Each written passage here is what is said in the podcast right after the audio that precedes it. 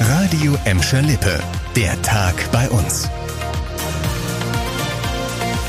Mit Nadine Wohnengel, hallo zusammen. Ich sag ja immer für lau dann jau. Und für lau soll es medizinische Masken von der Stadt Gelsenkirchen geben. Ab Mitte Februar verschickt die Stadt die kostenlosen medizinischen Masken an alle Bürger, die Hartz IV oder Sozialhilfe bekommen. Das sind rund 57.000 Menschen. Ein Teil der Masken kommt dabei vom Land. Die Stadt Gelsenkirchen stellt aber noch weitere Masken aus dem Pandemielager bereit.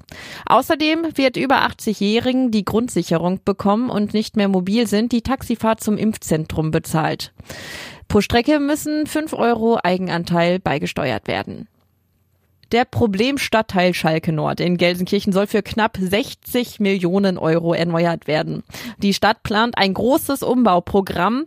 Bis 2028 sollen Schrottimmobilien und Angsträume verschwinden, Rad- und Fußwege ausgebaut und das Klima verbessert werden. Außerdem gibt es Förderprogramme für Hausfassaden und Pläne für einen Ausbau des Einzelhandels.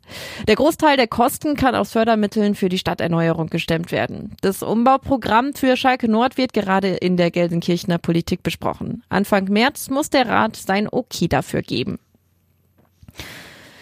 Blöde Panne, die da passiert ist und dazu führt, dass Schüler des Gladbecker Berufskollegs auf das Wiedersehen mit ihren Lehrern noch länger warten müssen als gedacht. Der Kreis Recklinghausen, zu dem auch Gladbeck gehört, hat für alle Lehrer am Berufskolleg Laptops für den Distanzunterricht bestellt. Die wurden allerdings falsch geliefert. Und zwar ohne Kamera.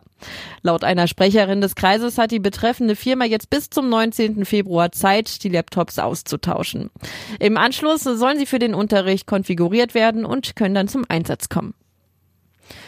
Ein 34-jähriger Gelsenkirchener soll etwas mit dem Drogentod einer Jugendlichen aus Bochum zu tun haben. Der Mann wird verdächtigt, der Jugendlichen vergangene Woche Drogen verkauft zu haben. Nachdem das Mädchen die Ecstasy-Pillen geschluckt hat, soll sie in Essen zusammengebrochen und am Montagmorgen gestorben sein. Eine Mordkommission ermittelt jetzt in dem Fall. Dabei haben Hinweise zu dem 34-jährigen Mann aus Gelsenkirchen geführt. In seiner Wohnung haben die Beamten Drogen gefunden und sichergestellt.